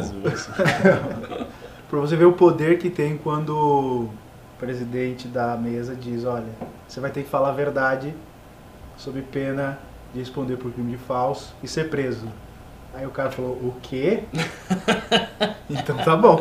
A Vou verdade, a verdade, é a verdade vai vir a tudo. Agora, eu também não vi os prints, então. É. É difícil. É, Como diria eu... o Salmo de Davi. Manda os prints um dia aí pro, pro Pavinato. Veja aí, porque Agora, é é, Só fazendo aqui uma provocação processual, já que eu não sei falar de outra coisa. É, e se de fato, aí olhando os prints, a gente dá conta de que o que ele falou lá é diferente do que do que está nos prints da conversa com a sedutora. Bom, aí, aí, aí configuraria crime de falso? Boa pergunta. Bom, eu não sei responder isso do não. ponto de vista processual, porque o que eu ia dizer é o seguinte: a gente não sabe se foram todos os prints. Sim. Não, vamos supor que sim. Na minha, no, no exemplo mais chucro. Dizer que não sim. configuraria? Não, porque é o seguinte, ali é uma conversa privada. Ali ele pode ter mentido lá. Ah, é verdade, é verdade. É verdade. Ele pode dizer, não, boa menti, colocação. Eu é. menti no zap. Eu menti lá. pra ela. É, pra ela eu menti mesmo. Pra ela menti, menti realmente, ela tava me seduzindo. Ela tava me seduzindo, eu queria, né, o negócio. Lembrou aquela música lá? É, é eu tenho, tenho aqui. É a música da... Ele chegando pra... o que, que é isso, Bob? O ambiente, tal, aquela insinuação... Oi, eu quero informações sobre a campanha. e ela ficou pistola. Não sei se a audiência subiu claro. agora para 743 por causa da música ou do Negando Zap, mas não tá, não tá baixa não. É, tá ótimo, tá uma maravilha. Só os pimbas aqui que não estão muito bons, mas vamos ler os pimbas que vieram até agora, que são 21 horas, horário de Brasília. Repita, 21 horas. Vamos lá, Riso, com os pimbas de hoje. Lorenzo Peterlini Thierigini mandou dois reais e falou: Olá, boa semana. Olá, Olá boa, boa semana. semana. Noel Filho mandou dois reais e falou: Papai Noel! Fala. Noel Filho mandou dois ah, é reais. É filho. Filho. Ah, tá. E perguntou qual a opinião de vocês sobre Reinaldo Azevedo. Noel Filho, você é filho de Noel? Provavelmente sim. Olha, eu, não, eu, eu sou suspeito para falar, eu sou amigo pessoal do, do Reinaldo, então eu vou deixar com nossos comentadores. Então, o que, que eu acho do Reinaldo? Eu acho que o Reinaldo, eu estava até comentando isso no último news que eu fiz com o Pavinato, eu vejo no Reinaldo um jornalista da velha guarda, porque aqueles jornalistas de antigamente que sabiam escrever, isso é a primeira coisa, o Reinaldo sabe escrever. Você pode não gostar, você pode achar ele snob, e ele tem mesmo jeito de snob, ele fala tudo assim, mas assim, ele sabe escrever. Ele é um cara bem informado, é um cara que tem cultura, cultura Muito literária, inclusive. Né? Não é mera cultura jornalística. Ele foi professor então, de assim, literatura, assim, você sabe? É, eu sei disso, eu sei. Ele tem livro de literatura, Sim. de crítica literária. Então, assim, ele é um jornalista de alto nível. Posto isto, qual o problema, a meu ver, que ocorreu com o Reinaldo? Com essa ascensão da Lava Jato e tudo mais, o Reinaldo se viu numa situação muito complicada. Porque o Reinaldo é um crítico antigo do PT, fez, construiu a sua carreira uh, no jornalismo como crítico do PT, escreveu livros de crítica do PT, o País dos Petralhas e tal. Só que o Reinaldo ele é muito ligado pessoalmente e intelectualmente à classe política do PSDB, à, à elite política brasileira, ele tem essas ligações. E, e eu acho que ele foi excessivamente agressivo, excessivamente é, é, é, é, combativo com a Lava Jato. Assim, é bem verdade que existem excessos processuais ali, o Pavinato sabe de tudo isso, ele também é crítico desses excessos, Exato. mas o, o Reinaldo eu acho que ele foi demais, ele foi demais da conta e nesse processo também ele sofreu um ataque virulentíssimo da militância bolsonarista, do Olavo de Carvalho, com quem ele debateu e, e acabou sendo muito atacado. Na e verdade, tal. ele foi o primeiro E- a sentir a burdoada, né? Pois é, E depois todo mundo que assistiu a burdoada dele quieto acabou levando burdoada depois. E aí, assim, nesse processo, ele se refez e hoje ele é um jornalista que eu não posso dizer que é um jornalista de direita. Na verdade, ele agora é um jornalista é, que dá suas opiniões de maneira independente. O público atual que segue o Reinaldo é, é muito mais um público de centro e até gente da esquerda. Ele refez o público dele inteiro, mas é um cara cuja carreira não acabou. Ele continuou, para quem disse que a carreira dele ia morrer, não morreu. A carreira dele está aí, ele está fazendo as coisas e é um jornalista de fato muito é, dotado e um cara muito capacitado. Então, essa é a opinião. Bem. Algo a acrescentar? Não, acho que a opinião do Ricardo foi perfeita. Bom, meus queridos, olha, me pediram aqui no chat para tirar a camisa. Se você pimbar 100, eu tiro a camisa e você ainda leva a camiseta do Arthur Mamãe. Falei? Não, 110. Vai, vamos me Tem valorizar. um cara dizendo que você está cheirado. Todo dia a galera acha Todo que dia o fala que eu tô está muito cheirado. louco. O Pavinato é Mas assim. eu sou assim naturalmente, É, velho. O Pavinato cheirado ele tem um ataque, uma síncope. Nossa, eu infarto. Eu nem venho, porque eu infarto. Nossa senhora. É. E a bicha toma café que nem um. Que nem um São Benedito. O, o adoçante. É adoçamento. Ah, você aqui vai querer. Próximo Pimba? Próximo Pimba, por favor. Próximo Pimba de Anderley Pastrello mandou 10 reais e falou: Eu tenho ódio do chat do YouTube, essa porra leva 30% e não me É. deixa xingar o Maia, caralho. É uma Não tristeza, meu querido. Ander. Ah, é xinga uma aí o Maia, tristeza. Tenta. É que se- Faz o que você quiser. acho que há certos É o quê? palavrões que o próprio YouTube dá Ah, uma. É, Oscar. escreve, escreve continua escrevendo É, assim, mas caralho. xinga de maneira elegante. Chama o Maia de metacapto, sacripanta, Né? Fala assim, não desse posso xingar o Maia, o Tibeócio, Falo. Capadócio. Anderley Pastrello mandou Calado. mais 10 reais e vendo? falou: pra burlar o. Ah, Mais dezinho do Anderley. Maia não é o capeta, Maia é o cara escolhido para defender os interesses do Centrão e todos precisam dele para fazer qualquer coisa naquele congresso, então todo mundo tem que ser amiguinho dele. mas você, você resolveu a grande questão. É exatamente isso aí. É isso aí. Leonardo Bonditoso mandou 10 reais e falou: o juiz de garantias não tem a mesma função da segunda instância. Revisar todo o processo, sendo que a segunda instância é um colegiado? É uma pergunta ou é uma É uma pergunta. Repita, repita, por favor. O juiz de garantia não tem a mesma função da segunda instância, revisar todo o processo, sendo que Ah. a segunda instância é um colegiado? Sim, exatamente. É, existe. é, Essa foi a fundamentação, claro, para se afastar. A segunda instância já é um órgão colegiado.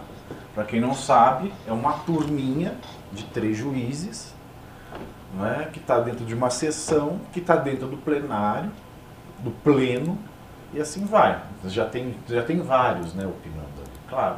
Claro, muito boa observação, muito obrigado. E tem, tem razão, claro, é um órgão colegiado. Próximo, prima 5 reais do Francis Moron falou, assino embaixo do que o Ricardo disse. O grosso do funcionalismo, mal ou bem, presta o serviço e não ganha tanto. A elite é que é foda. É, pois é. E não acho que presta tão mal assim também não. Eu tenho muita mistificação nisso aí. Eu já fui atendido por um bocado de gente do serviço público. Eu fui bem atendido. Já fui. Ó, minha, minha esposa teve minha filha no, no hospital público. E fomos super bem atendidos. Em São serviço Paulo? bom. Na Paris, Bahia. Em Paris, em Paris. Na Bahia, em Paris. Hospital público em Paris. Em Paris. Paris. É Paris. É, minha condição não me permite, né? Eu não sou Renan. Não, mas deixa eu só. É, eu só fiz a crítica ao funcionário. Eu, estava falando de, Não, uma, sim, é, sim, de um sim. modo muito. espe- Até porque é o seguinte, eu já fui funcionário público e eu era daqui, eu era dos parasitas mesmo. Então, assim, sou réu, confesso. Então, eu, eu, eu realmente saí porque eu me sentia absolutamente inútil. Qual era a sua função? Eu era da aeronáutica.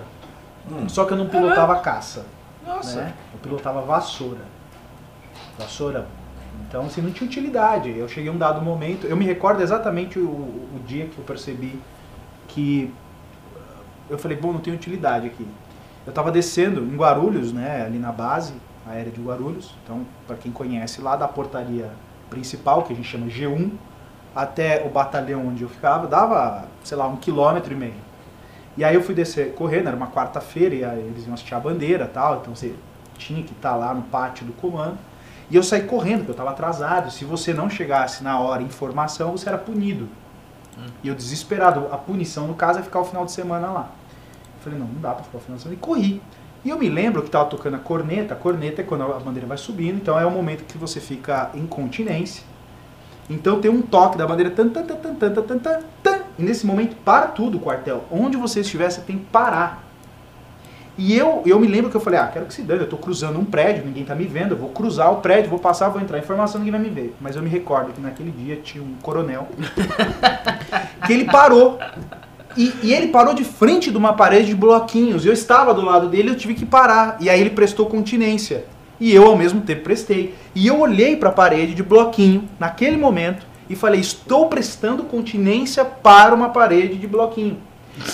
E eu, eu juro, parece História- essa história é bizarro. muito boa. Tava passando uma formiga É. assim, ó. Eu tenho certeza que aquela formiga olhou pra mim e falou: "Cara, você é um imbecil. Você está prestando continência para uma parede". Fazer uma lavagem do rap lá. Sabe cantar? Somos da pátria guarda, fiéis soldados por ela. Cantava muito essa. Gosta daqui do, lá? do hino da Cantava- Marinha. Canta, Da Marinha cantava, que- cantava isso aí, cantava. E tinha um que era é, um, um lemazinho que eu, eu- Não, esse eu gostava. Tem uma parte que ela gostava. Voar, combater, força, aérea, Brasil, pá, passava os caça e dava, e dava É. aqueles rasantes. Isso, era, isso, isso era espetáculo. Mas naquele momento, eu tô falando a minha função. Sim. Não tô falando que a aeronáutica ela não tem. Por exemplo, você pega a galera do ITA, por exemplo, cara, fenomenal. Uhum. Mas eu não era essa galera. Eu era a parte que realmente não precisava estar ali. E eu me senti absolutamente inoperante. E não era porque eu queria, era porque era o sistema. Eu estava num batalhão que não produzia nada. Eu era um, um cara que não produzia nada e aquilo vai te. Tem gente que se adapta perfeitamente a isso. É, tem gente que gosta. Fala assim, ah, tô legal. É. E aí, detalhe, Na Bahia entrava, tem muita gente assim. É, querido. Olha, entrava às 8, saía às 4 e duas horas de almoço. Sexta-feira saía às maravilha. 11. vida de deputado, querido. Aí eu falei, não, isso não é pra mim. Mas assim, é o que eu estou dizendo, estou falando de uma elite. E não veja. do, da, da professora. O Fábio Rapp se sentiu um parasita e mudou. Você que está aí acompanhando o MBL News e não pimbou, saiba que você é um parasita da nossa sabedoria. Agora, agora eu sou um parasita. Eu sou um parasita da iniciativa privada agora. Você que não pimba é um parasita da nossa sabedoria. Então, nós agradecemos aos nossos pimbeiros que são vida, são a mitose de nossas células. Né? Você não, você precisa pimbar para não ser um parasita. Pimba aí, olha, no Movimento Brasil Livre, fazendo um montão de coisa pelo Brasil, fiscalizando o serviço público brasileiro, a política brasileira. E esta semana no canal Mamãe Falei, disponibilizando de graça o documentário Não Vai Ter Golpe. A verdadeira história do impeachment da presidente Dilma Rousseff. Não tem nada daquela ficção da, da, da Petra Costa Chaves Gutierrez. Não. Não vai ter golpe, você assiste lá, é um documentário feito em tempo real, vindo das ruas do momento mais importante da história recente do nosso país. Então, pimba aí e ajuda a gente. Lembramos que pimbar 100 reais leva a camiseta ou o livro, mas ainda ninguém pimbou 100 reais. Vamos lá, vamos voltar aos pimbas, Rizu. Sim, senhor, mais um pimba do Free Sonorum, 5 reais. E a elite da elite, acima de todos, está a classe política, que é a que tem, que, é a que tem menos moral de chamar quaisquer outros de parasitas, inclusive o Guedes. Concordo também acho. Muito bem. Como Muito bem ressaltou o professor. Ricardo Almeida, ele teria coragem de chamar o chefe de parasita? O, o Gue- o Guedes é muito agressivo em muitas declarações. E dele. sua família Eu acho que parasitária? Ele, que, ele tem que ter mais trato, entendeu? Tem que ter mais trato, por respeito. Aliás, uma das coisas que fez os, os bolsonaristas me atacarem, Hum. em um dado momento rompeu, deu divórcio, né? litigioso foi justamente por eu fazer essa crítica ao, ao- ao serviço público e aí eu incluí. Era na época do, da indicação do Eduardo para a embaixada, né? Hum. E, e essa coisa de, de toda a família estar no serviço, quer dizer, não é um serviço público concursado, né? Que ali teria os seus méritos. Pois é, nem é. É, é um serviço público ali, é, é, enfim, na classe política, e ali os caras eh, cagando regra moral, e enquanto que a massa tá na iniciativa privada, passando perrengue, e os caras estão ali, o cara tá, eu me lembro de uma foto que me deixou indignado, enquanto ele tava, para tentar ser embaixador, ele num avião, e, isso, isso- e num avião, enfim, acho que da, fretado, ele, ah, estou estudando para embaixador, ele lá, assim, sozinho no avião, e, e eu falei, cara, Não, agora, não, tem mais, não foi só isso. Agora nós estamos financiando um youtuber em Brasília. Que agora ele só não tá. Agora ele usa todo o aparato lá da- do, do gabinete de deputado federal para gravar um programa de entrevista semanal chamado O Brasil Precisa Saber. que as pessoas acham É, olha, absolutamente olha, normal. assim, eu vou lhe dizer, eu nem acho que seria problema dele gravar um programa de entrevista, até Moral de porque trabalho. Não, é porque, assim, nós, os nossos parlamentares são também youtubers. né? O Holiday grava vídeo, Arthur São, grava são youtubers que Não, viraram, não, é- que viraram Ah, políticos. exato. Ele é um político que Não, está virando é, youtuber. Mas aí, o, o problema é o seguinte, o problema é ele não fazer o que ele tem que fazer. Porque uma coisa é você pode gravar vários vídeos. Tá lá o Arthur, o Arthur faz o trabalho parlamentar dele. Tá lá o Kim faz, até excessivamente, né? E grava os vídeos dele. O Holiday é a mesma coisa, relatou a reforma da Previdência e, faz, e fez os vídeos dele. Então isso é uma coisa. Agora, você não fazer, eu, não- eu sinceramente não vejo que, que ele faz, não sai nada, assim. né? A gente não fica nem sabendo dos projetos e tal, porque não tem nada relevante, né? Não, é igual o pai. Você está seguindo a carreira do pai. né? Vai passar lá anos né, chupinzando lá de parasita na política e não vai fazer nada. Vamos continuar nos pimbas, Riso. Mais 10 reais do Anderley Pastrello e falou: Não tenho grana, caralho. Tá foda pagar as putas com H. E Jair Bolsonaro não ganha em 2020. É, vamos ver, vamos ver, vamos ver. André. 2022. Vamos continuar. Vamos ver, vamos ver. Bogoio mandou 2 reais e falou: Constantino é o cara mais injustiçado pela direita. O cara mais injustiçado pela direita. Não sei se é o mais Por quê? Porque, ele, injustiçado, porque não. batem muito nele. Batem, cara. É, Não, assim, batem muito. Eu, eu, eu particularmente É. gosto muito, eu acho ele um cara abso... Eu, tô falando assim, eu acho ele um cara é, muito preocupado com o intelecto, ele estuda muito, pode discordar dele Uhum. e tal. E, e assim, as críticas, eu me lembro uma briga dele aí com o Leandro, eu achei aquilo absoluto. Nossa, achei aquilo O de uma, é, achei aquilo de uma é, assim, de uma de uma baixeza, de uma falta de caráter do, do Leandro, assim, mas assim, achei aquilo, eu fiquei assustado, porque eu também não esperava isso dele. Colocando coisa particular, assim, é, xingando de vagabundo. Eu achei aquilo. Bom, ele apanhou do Vila, né? Na sexta-feira. O que, que, qual foi a, a nova? dois é, o, Qual o foi a Vila nova? começou, o Vila começou a ofender o Rodrigo Constantino Ah, toda hora, no jornal né? Jovem Pan, mas assim, foi. Virou trending topics durante três dias no Twitter. A baixaria que o Marco Antônio Vila, que acabou de voltar para a Jovem Pan, a baixaria que ele protagonizou ali em Ele cima não- do Rodrigo Ele não gosta de ser, o Vila não gosta de ser. É, assim, ele não, é porque é, é aquela coisa do ar professoral, né?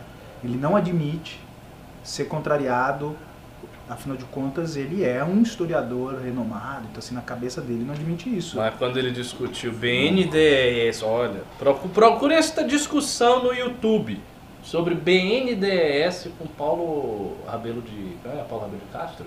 Você viu? Não, não vi. Ah, não Paulo Rabelo. Procure porque o Marco Antônio Villa ficou numa situação delicada. E olha que o, o- Paulo estava defendendo o BNDES, dizendo, não, é tudo técnico. Só que ele falou tão bem, ele, ele veio tão preparado que o Villa ficou acuado. Claramente acuado. O Villa não estava ali. Porque o Villa é sempre muito incisivo, né? Ele vai pra Ah, cima, eu me ele. lembro isso aí, me lembro isso aí. Não é? Foi- uma das raras vezes que eu vi o professor Villa assim. Olha, tem gente aqui querendo saber quantas pessoas já viram Não Vai Ter Golpe. Eu só posso adiantar uma coisa para vocês. É, não vai ter golpe. Ele superou é, Avatar em público já. é um sucesso internacional. bilheteria Você não pode deixar de assistir o documentário Não Vai Ter Golpe, de graça, só essa semana no canal Mamãe Falei. Vamos lá, Rizu. No canal já passou 400 mil, eu acho. Exato. Sim, sim, sim. Esposa, Mais gente viu o documentário do? MBL do que. Pichote. minha esposa assistiu na final de semana, gostou, chorou. Ela é bonita, eu Sério? chorei no cinema Ela também. chorou? Chorou, cara, numa, numa, numa das cenas finais lá, Caramba. porque vai vir por, capítulos, né? Nossa. E, e ela tinha assistido o da Petra. Ela não é uma, uma pessoa ligada em política, assim. Ela Hum. assistiu o da Petra e falou, nossa, mas é bonito o negócio, tudo bem. Ela falou assim, me parece tudo mentira ali, né? Mas e aí depois ela se falou assim, assiste isso aqui. Ela assistiu e se emocionou, ela ficou assustada. Eu também. Eu não sei se é porque eu estava muito mexido naquela época, que eu assisti, fui na, van- na- na- na- no lançamento lá em Curitiba, É. assisti. Mas É, é, de chorar eu fato, não chorei você- não, não sou tão é, assim. emocionante. É Mas emocionante. é bom. Se você é sensível não- e não insensível como o professor Ricardo, você Cara, eu chorei com o irmão urso. Vamos lá, Rizzo. Chorei com o irmão urso, não vou chorar com ele. Próximo pimba é do. É um pimbão do Vinícius Avanza. Mandou 54,90, mas não falou nada. Obrigado, querido. Obrigado. Muito simpático. Pimba muito alto sem falar nada, maravilha. Pai do Senhor Enem mandou 5 reais e falou: Eu acho o Reinaldo um picareta intelectual. Quando o assunto é defender os aliados, vale até mentir. Mas existe uma certa incoerência na incoerência dele. Bom, É, picareta intelectual, não diria isso jamais. Cada às vezes ele força um pouquinho a barra. Mas quem é que não faz, né? As pessoas têm as suas parcialidades. Faz parte da natureza humana. tocamos pra frente, Rizzo. Bogoio mandou mais 5 reais e falou: Fato. Reinaldo e Olavo, apesar de falarem muita porcaria e serem desonestos, são escritores excelentes. Nossa. Verdade seja dita. Nossa, escritor de mão cheia. Ali é outro nível de escrita. Os caras realmente sabem escrever. Eu acho que o Olavo escreve até melhor do que o Reinaldo. Quando ele está inspirado, quando ele resolve ir no, no limite do estilo dele, para quem gosta, leiam O Jardim das Aflições. É um livro divinamente bem escrito. Agora, você sabe quem é que escreve muito bem? O rapaz aqui, o Pavinato. Eu Viu? tava lendo um pedaço do seu livro. Você escreve bem pra caramba também. Muito obrigado. Aliás, a primeira edição acabou. Às vezes estou com um exemplar para você, porque agora para a segunda edição, na semana passada, acabou a primeira edição, esgotou em sete meses.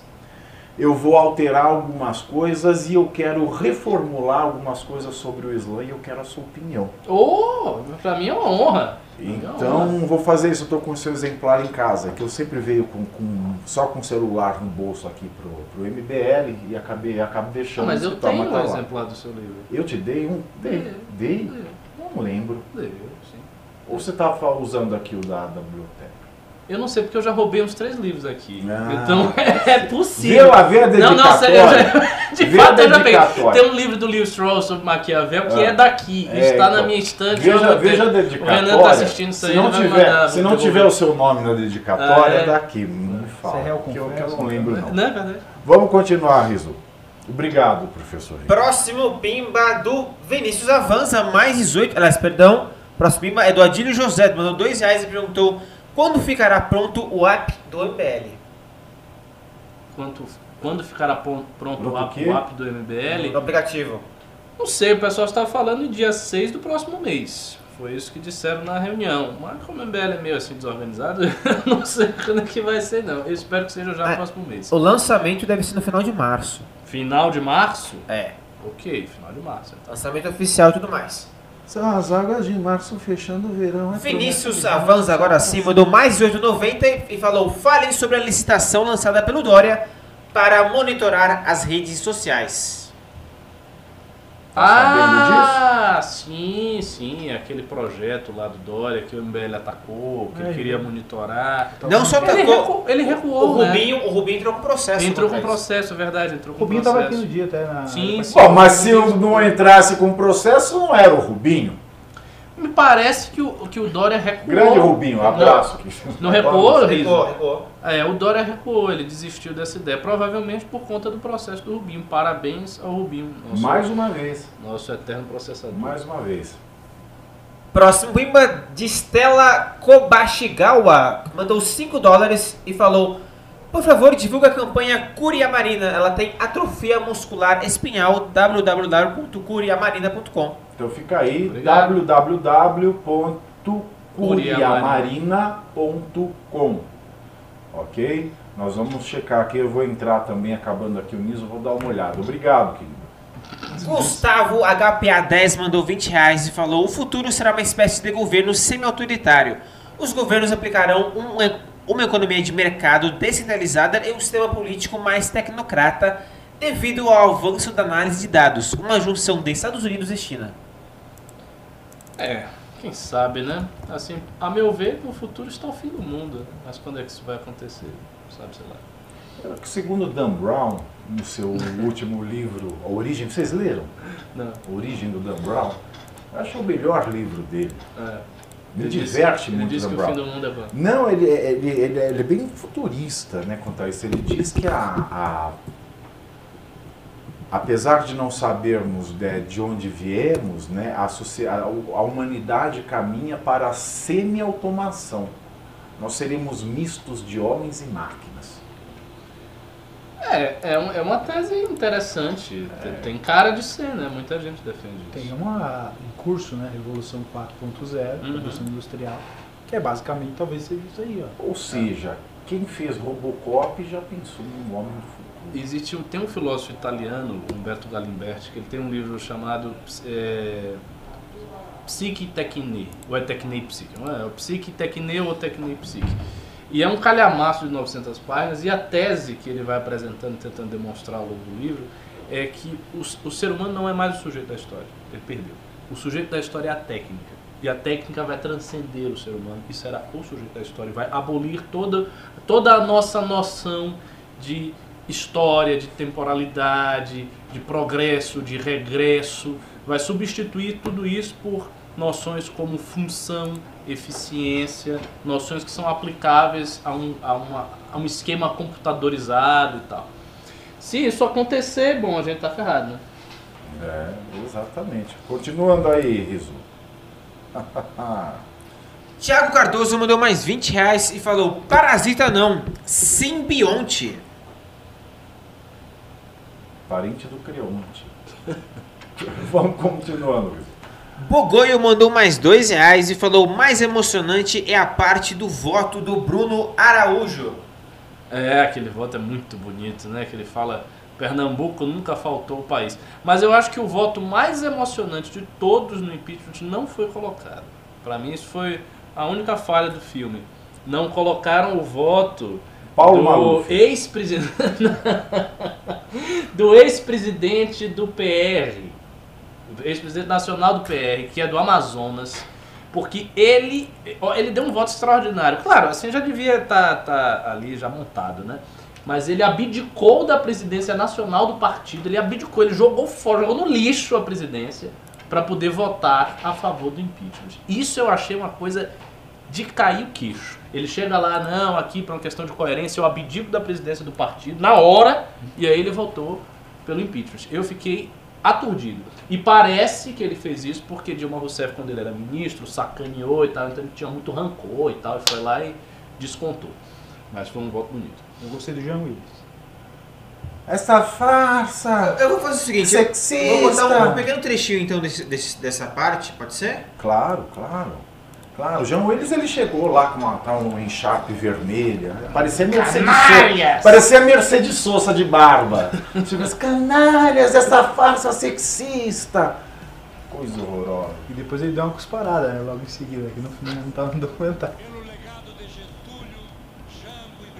Nosso documentário está disponível 100% gratuito no link mbl.org.br barra doc.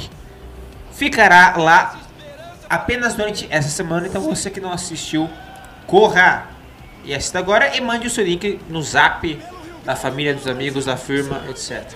E mande o seu pimba em agradecimento aqui no MBL News. Vamos continuar os pimbas, Riso. Vamos continuar? Deixa eu dar Vamos. uma pausa aqui. Cadê o Pavinato pra mostrar aqui de novo? Câmera 2. Plau, achou. Próximo Pimba é dado da Pri Pompeu. Mandou 13 dólares canadenses e falou: Fábio, tinha parado de te ouvir no YouTube porque achei que você era Minion. Como foi seu processo de voltar para a luz e abandonar os malucos? Bancada excelente, abraços. voltando pra luz. Não, não sei, eu nunca fui nada. Aliás, não sou nada. Eu falava o que eu falo o que eu penso e às vezes agrada um, agrada outro, às vezes. Enfim, na maior, na maior parte das vezes eu desagrado minha esposa, mas enfim, é, é isso. Aí é complicado. Se ela faz igual a Bia Dória, não deixa mais você voltar pra casa. Cara, Você todo vai dia chegar lá essa na mansão, a mansão vai estar fechada. Todo, não, mas lá é puxadinho, né? Entra pelo vizinho. Cara, todo dia eu recebo essa ameaça dela. Que eu, olha, se eu não chegar a tal hora, o bicho vai pegar. E aí o que, que eu faço? Chego tal hora. Um, homem- um homem prudente. Um. Respondido aí a pergunta da Pri Pompeu. E eu chego tarde porque eu tô jogando, como vai rolar hoje. Hoje vai ter tweet, viu? Vou jogar, Shivery. Ó. Fiquem atentos. É verdade, na sequência do, do ML News.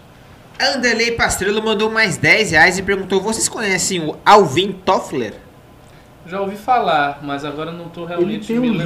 livro que chama, acho que, O Futuro do Capitalismo. Eu cheguei a ler a orelha desse livro. Eu confesso que eu não comprei porque. Eu achei que ele fosse dono da, da fábrica de balas Toffler. É bom, Pimbeiro? Diga aí se, se vale a pena. Aquela que gruda. Se no valer a pena, eu leio. Se eu gostar, até faço um Ah, a, sobre. a, a orelha, a orelha foi. A orelha desse livro, O Futuro do Capitalismo. A orelha, era boa. É, Pela orelha também. É, não, mas é foi o que deu pra ler. Eu tava. O Ulisses Júnior mandou mais 5 reais e falou: o voto mais legal foi do Vladimir Costa. Não, o Vladimir Costa foi sensacional. Eu, eu- eu tenho que botar esse negócio aqui de novo lá. Vamos lá. do Pará, toda a área metropolitana, nós encaminhamos em nome do Brasil, minha mãezinha, dos meus filhos, dos meus amigos do Solidariedade, esse povo querido que vota sim, nós votamos sim, e quem vota sim, coloca a mão pra cima, coloca a mão pra cima. Oi! Vladimir Costa. É isso aí. É isso aí, revivendo os melhores momentos da história do país aqui no MBL News. É, obrigado pela lembrança desse voto esdrúxulo. Acabaram os pimbas, Sem Cavenato? noção nenhuma, né? Sem noção nenhuma. E, gente, olha, ah, se você quiser pimbar, aproveita aí os instantes finais para falar com a gente, para dar seu comentário, fazer sua pergunta ou fazer sua provocação. E hoje é, veio a notícia de que a voz que liberou a entrada do acusado de matar Marielle, mais uma vez Marielle presente, em condomínio não é do porteiro. A voz do porteiro que liberou a entrada do ex-PM Elcio Queiroz no condomínio Vivendas da Barra, no Rio, onde vive o presidente Jair Bolsonaro, em 14 de março de 2018, dia do assassinato de Marielle Franco e do seu motorista Anderson Gomes, não é a do funcionário que havia mencionado o presidente Jair Bolsonaro aos investigadores da Delegacia de Homicídios. A informação está em um laudo assinado por seis peritos da Polícia Civil e foi publicado hoje no jornal O Globo. De acordo com o laudo, a pessoa que autorizou a entrada de Elcio no local foi o policial reformado Rony Lessa, morador do condomínio e vizinho de Bolsonaro. Tanto Elcio como Lessa estão presos. O primeiro acusado de ter dirigido o veículo usado no crime e o segundo de ter efetuado os disparos. Agora, o laudo da Polícia Civil confirmou que foi outro funcionário que havia interfonado naquele dia para Lessa e não o porteiro que havia dado depoimento, fazendo X9 com Jair Bolsonaro. O G1 esteve nesta manhã no condomínio onde Lessa e Bolsonaro têm residência e onde o porteiro que deu o depoimento ainda trabalha, mas foi informado que o homem não estava no local. Ou seja, mais uma mais um complicador para esse caso né, da, da, da Marielle, que vai tirando aí é, a paz do debate político nacional. É, essa, essa aí é a pauta mais espremida que eu já vi em toda a minha vida. Parece um limão. Toda hora falam disso, toda hora espreme, toda hora tem um negócio. É, é uma pauta muito lucrativa para a esquerda. E a minha impressão sincera é que nunca vão achar quem matou Marielle. Isso será tipo uma pergunta como quem matou Odete Reutemann. Vai ficar eternamente. matou- vamos, vamos, vamos. Quem matou. Dona de Tefé? Hã? Ninguém sabe que o caso da Dona de Tefé. Quem Não. matou Dona de Tefé? Depois Quem é? vocês ó, joguem no Google. É o maior mistério do direito penal brasileiro. Quem matou Dana de Tefé? Mas será o segundo, porque o primeiro vai ser quem matou Maria. É verdade. Porque vão é ficar verdade. falando isso. É sério, assim, é notícia após notícia e não, e não parece que está nem perto de resolver. E eu não sei se há interesse também em resolver isso, porque por um lado não deve interesse para não, não deve ter interesse para não saber, por outro lado também a esquerda não gostaria que fosse resolvido, porque aí acaba a pauta e a esquerda sempre pode estar eternamente levantando essa bandeira, qualquer coisa que alguém da direita fala, a esquerda levanta a plaquinha, mas e quem matou Marielle? E Marielle? E Marielle tá onde? Cadê Marielle? Então, vamos ver. Eu só sei que eu tenho intuição. Eu acho que o Bolsonaro não tem nada a ver com isso, que me parece muito inverossímil. Eu, eu acho realmente uma baita de uma, pelo menos até o momento, uma baita de uma injustiça com o Bolsonaro. Você pode discordar dele de pautas, eu discordo e tal, mas atrelar ah, de uma forma, do jeito que pelo menos está caminhando, né? Ficam tentando o tempo todo. É, é, é- isso daí é, é para mim é devastador, porque imaginemos que de fato seja mentira, que ele não tenha nenhuma ligação. Você imagina você ficar toda hora sendo conectado a um crime bárbaro, cruel, que foi da Marielle e do motorista, não podemos dizer, né, tem motorista também. E você ficar trelando o cara, a família, enfim, Toda hora. Isso. toda hora, assim, imaginando que me parece, como você mesmo disse, severo sim, a não participação dele. Por mais claro, são seis peritos, quer dizer, o que, que precisa mais? Precisa o quê? De um decreto papal? Dizer, ó, não é. né? Então, assim, é, realmente é, é- é de uma é de uma insanidade muito grande. Né? É, gente. E temos mais pimbas, Riso? Chegaram mais dois pimbas. Olha que delícia. Anderley Pastrello mandou mais 10 reais e falou: vale, valer a pena é relativo, pode ser a maior porcaria, mas pelo menos você vai saber como é a maior porcaria. Mas leia é interessante. É, esse é o. Olha, não foi muito convincente o seu pimba, não. Eu vou- pensar se eu vou ler. A vida é muito curta pra ler porcaria. Você procura ler coisas boas, você vai morrer. Nossa, eu baixei um app, eu não vou fazer propaganda dele, em que ele achei fantástico. Cara. Ele faz resumo de livros é, de áudio. Hum. Então o cara resume o livro em áudio, ou seja, você que é preguiçoso, não tem nem Ah, do sim, tá cheio disso nas redes sociais. Cara, agora. você põe ali e vê o resumo e fala, o livro quer falar sobre disso, disso, disso, Ah, disso. meu disso. Deus, é, ah, o alunado já não lia, agora acabou. A leitura está decretada, o- mas decretada o- oficialmente encerrada. Mas o argumento é esse que você falou, a vida é curta pra gente ficar perdendo tempo em muitas páginas que... É, eu concordo, mas as pessoas acham que a vida é curta para perder tempo em qualquer leitura, né? Ah, eu vou ler Aristóteles, Platão, literatura, Dostoiévski, é que? A vida é curta, a vida é Mas era curta. pra ler isso? Mas é muito longa para você ficar no celular três horas pendurado todo dia, né? Exata, exatamente. Exatamente. E os pimbas se findaram? Não, tem mais um, Opa! que, que é o mais importante da Que noite. delícia! Bogoio mandou 2 reais e perguntou: gin ou vodka? Cachaça. Das bebidas, de todas as bebidas, whisky, mas com essa opção, vodka. Não bebo, cara.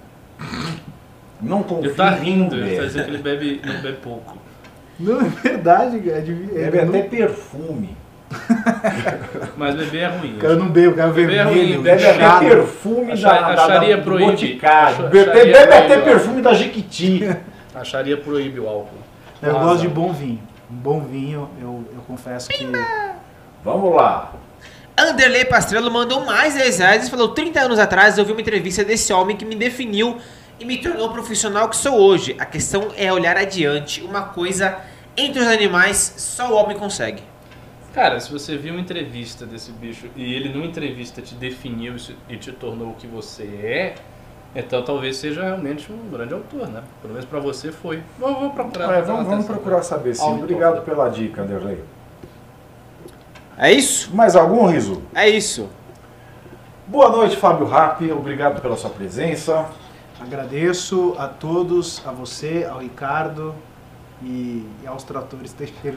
Ah, sem dúvida! Porque hoje a gente foi na batida da música e esquecemos aqui, né? Ó, Não tem podemos mais um esquecer. pimba. É, Tratores Oba! Teixeira, o melhor, a melhor manutenção do seu trator. E o trator que agora está entrando em moda porque é o melhor meio de transporte nas enchentes. Né? E trator bem cuidado é trator que vai para Tratores Teixeiras. Pa, tratores Teixeira, passa lá no bairro da Pedra Branca, em Guaíba, Rio Grande do Sul, faz o seu orçamento e toma aquele cafezinho da Dona Teixeira. Obrigado, Tratores Teixeira. Chegou mais um pimba aqui, vocês falaram de tanto de resumir, resumir, resumir. Pedro H. Gomes mandou dois reais e falou: Cheguei agora, o que está sendo discutido na live? Tratores. Exato, agora estamos discutindo. Tchau. Dória, é, via Dória. É, É isso? exato. Acabou? Olha, Professor Ricardo Almeida. antes de acabar, fiquem aí, um passem para a live do Twitch. Eu, eu vou passar o link para o... Rapidão. O, o, o aí. André Pastrello falou: Pimbei 60 conto. Já dá pra, já dá pro Pavinato levantar a camisa e mostrar a barriga? Como assim? Eu falei 110. 100, 110, Não, mas o 200, raciocínio dele 300. foi assim, ó. Você tiraria a camisa com É um 110, pouquinho, né? Então É. 60 você tiraria uma parte. Ah. Se for raciocínio. Ai, ai. Econômico. Então, seguinte, live no Twitch agora. Eu vou fazer o Vocês- seguinte, olha, olha. olha, ó, Eu vou fazer o momento seguinte. Ai meu Deus. Deixa eu olhar aqui meu celular. Ai meu Deus. Eu falei, eu prometi o quê? Eu prometi que eu ia tirar essa camisa, né? Aham. Então vai lá. Tarará. Tará. Pronto. Tá aí, tá pago, Anderley. Isso aí, tá pago. Eu tirei a camisa que eu havia prometido. Tá certo? Então fiquem aí, acompanhem a live no Twitter com o professor Ricardo Almeida. E. Tchau, meus queridos! Uma boa noite para vocês. Ótimo descanso. E nos vemos amanhã neste mesmo canal, aqui no MBL News. Obrigado. Goodbye, goodbye, goodbye, goodbye, goodbye. Nossa, o, o- a umidade relativa do ar até aumentou aqui no chat agora, viu, Pavinato? Oi? A umidade relativa do ar até aumentou no chat aqui agora. Enquanto o, o, o Ricardão não, não dá play lá no bagulho, eu vou botar mais um trechinho aqui do doc pro pessoal Ó, beleza. assistir. Olha lá, ó. Tá sem som, vou botar o som. Sim, eu é. vou lá. É justamente isso que eu vou fazer. Pelo. Rio Grande e pelo Brasil, sim ao impeachment! O meu voto é não a esse golpe. Pela nossa Constituição, o meu voto só poderia ser e será sim ao impeachment da presidente Dilma. É sim de esperança num novo futuro pro nosso Brasil. E coloca a mão pra cima! Coloca a mão pra cima! pelo povo que foi às ruas do Brasil de verde e amarelo, por um Brasil livre do PT, pelo Paraná, pela República de Curitiba, eu voto sim!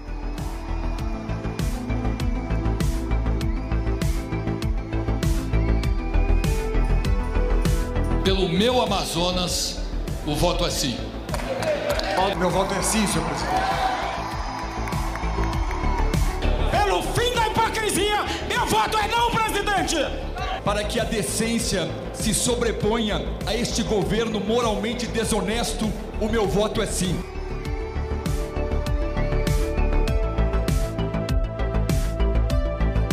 Não, não a esta tentativa de golpe que está sendo dada aqui. Que Deus tenha misericórdia dessa nação. Voto sim.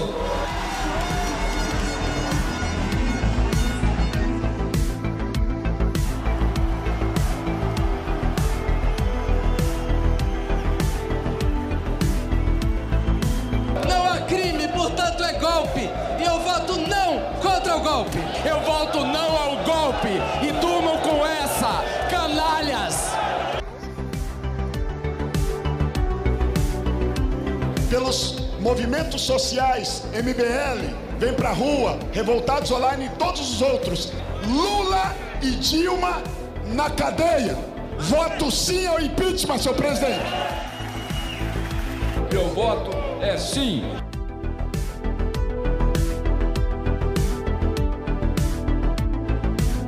Quando o Eduardo Cunha me chama, que a gente percebe realmente ah, aquele um ambiente do Brasil, foi ali para dentro da, daquele plenário.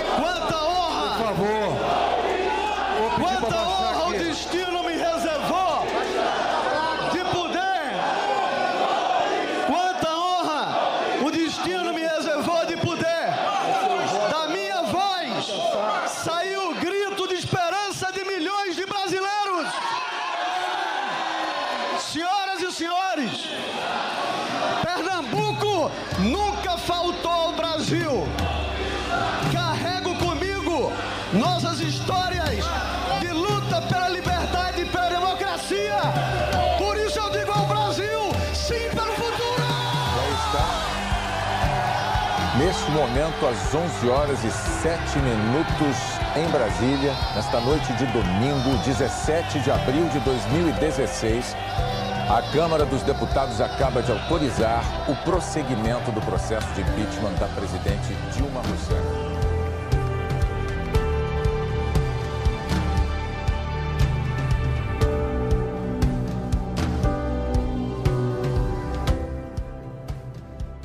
Nossa senhora, tô a chorar aqui agora de novo, hein? Caralho. Bom, pessoal, é isso aí. O resto desse comentário vocês conseguem assistir nesse link aí que tá na tela, mbl.org.br barra doc. E agora vamos ver o